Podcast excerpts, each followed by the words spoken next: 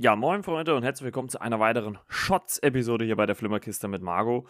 Und ja, anlässlich von äh, Halloween habe ich mir gedacht, Mensch, äh, könnte man auch noch nach Halloween doch auch einen äh, Film besprechen in den Shots. Ja, der ja so grob in die Richtung, oder was heißt grob, der in die Richtung Halloween geht, nämlich den Film Night Tease. Der ist äh, seit 20. Oktober 2021 auf Netflix erhältlich. Regie hat geführt Adam Randall. Und äh, worum geht's? Es geht um äh, Benny, der ein freiberuflicher Chauffeur ist, der eines Tages ähm, ja die Stelle ähm, ja, seines Bruders übernimmt und äh, die Freundinnen Blair und Zoe zu fünf verschiedenen Locations in LA ähm, bringt. Allerdings äh, bemerkt er relativ schnell, dass die zwei sich als äh, Vampire herausstellen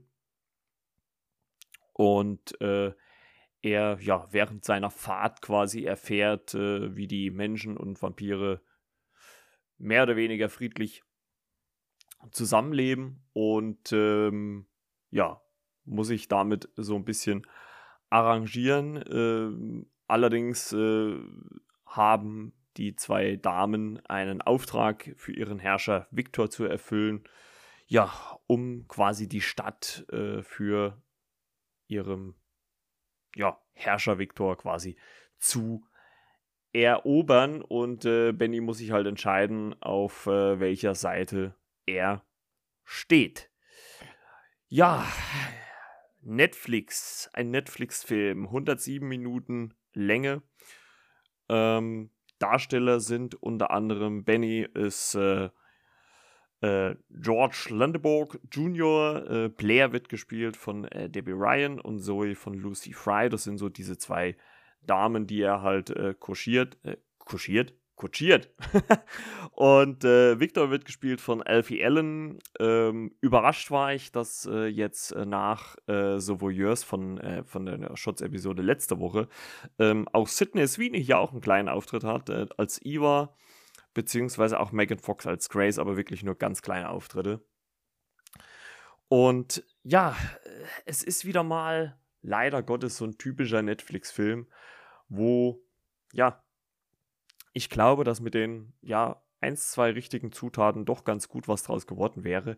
Was ich dem Film positiv gebe, ist auf jeden Fall ähm, das Setting, die Bilder. Also die sind wirklich okay, die sind ähm, sehr stylisch, natürlich durch diese ganzen Nachtclub-Szenen, viel mit, mit äh, Dunkelheit und äh, Nachtlicht und so weiter und so fort äh, wird da gespielt und gemacht. Also das sieht schon wirklich ziemlich cool aus. Es hat auch so allgemein so einen Touch von so einem modernen, hippen Film, so ein bisschen, also so weg vom Oldschool quasi. Ähm, es wird auch ein bisschen mit Kamerafahrten gelegentlich gearbeitet. Ähm, ja, aber das muss die Darsteller, finde ich, machen auch einen okayen Job. Also das äh, für die Rollen, die sie spielen, äh, finde ich das ganz passabel, ist das okay. Also da ist, da ist äh, jetzt niemand, der irgendwie abfällt. Wie gesagt, ähm, äh, Sidney Sweeney und, und Megan Fox sind wahrscheinlich so die bekanntesten Namen. Also Megan Fox wahrscheinlich, würde ich jetzt mal behaupten. Ähm, machen auch ihr Ding, aber es ist halt alles ziemlich ähm, ja, zurückgeschraubt, ziemlich äh, real, sehr bodenständig, muss man sagen.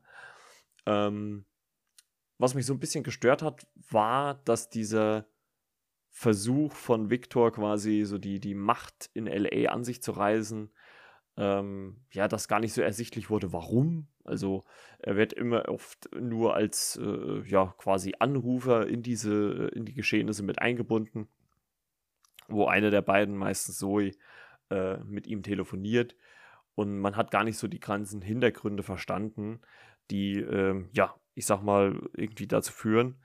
Dann gibt es noch die, ja, kleine, sag ich mal, Sache, dass äh, ja, äh, Benny eigentlich äh, den Job seines Bruders über, Joy, Jay übernommen hat, der quasi auf der Seite der Menschen äh, kämpft, um für Ordnung zu halten, oder was heißt kämpft, steht, um für Ordnung zu halten. Ähm, es gibt dann auch so noch so eine Art, wie soll man sagen, Bewacherinstitution, die irgendwie so gefühlt dazwischen steht. Also das habe ich gar nicht so ganz verstanden, was genau deren Aufgabe ist.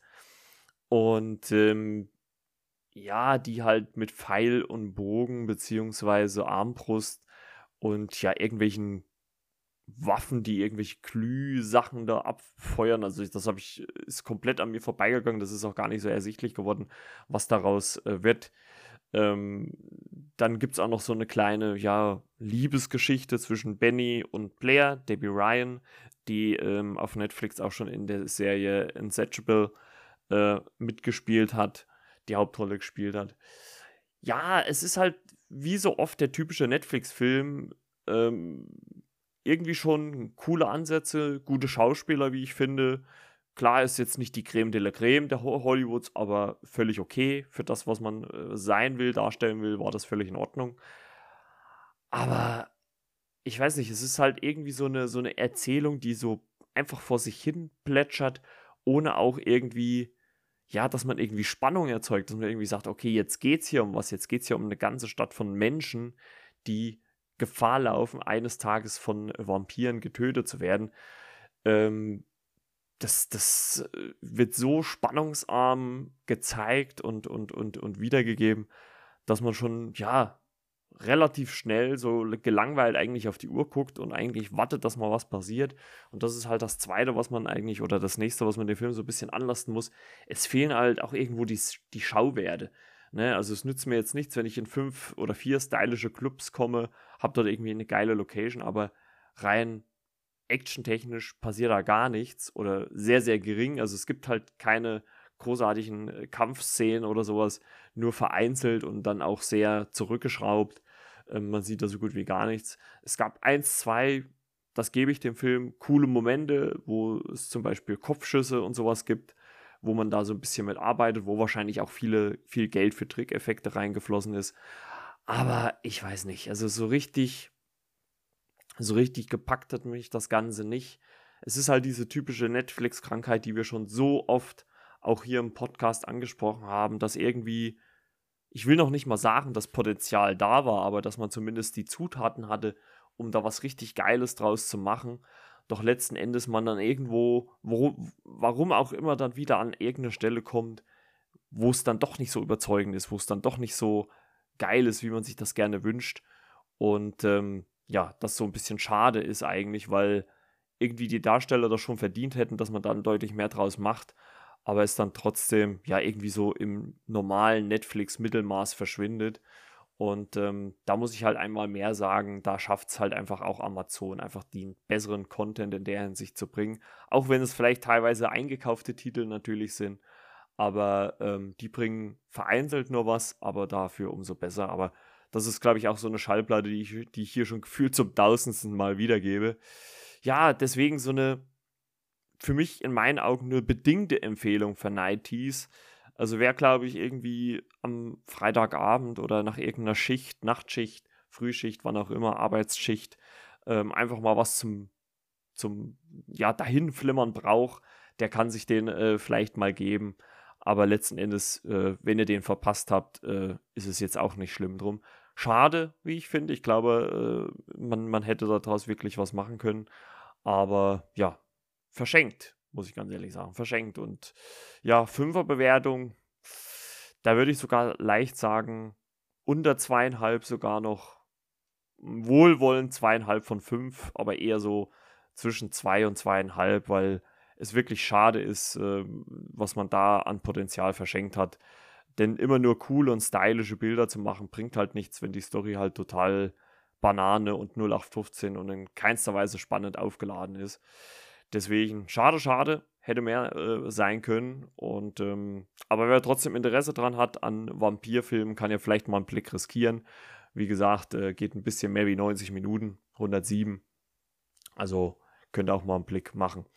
Ja, äh, das soll schon wieder gewesen sein mit der Shots-Episode. Hört am Montag natürlich wieder in die reguläre Folge rein und natürlich auf all das, was wir als letztes äh, noch gebracht haben, zurück in die Zukunft mit Ronny oder auch noch Suicide Squad oder noch äh, die, die Nobody-Folge, die ich schon vor langer, langer Zeit aufgenommen habe. Die ist nämlich auf dem Weg dahin, äh, ja, äh, ja, einen guten Play-Bereich zu er, äh, erhaschen. Also ähm, deswegen hört auch gerne die alten Folgen noch. Ähm, auch die Marvel-Fans natürlich, WandaVision, Loki, äh, Falcon and the Winter Soldier, die Recaps, die wir gemacht haben. Und bald kommt ja auch äh, Hawkeye. Also äh, könnt ihr euch auch auf was freuen. Ja, äh, ich laufe schon wieder viel zu lange. Deswegen äh, bis Montag zur regulären Folge wieder. Bis denn dann. Ciao, ciao. Euer Margot.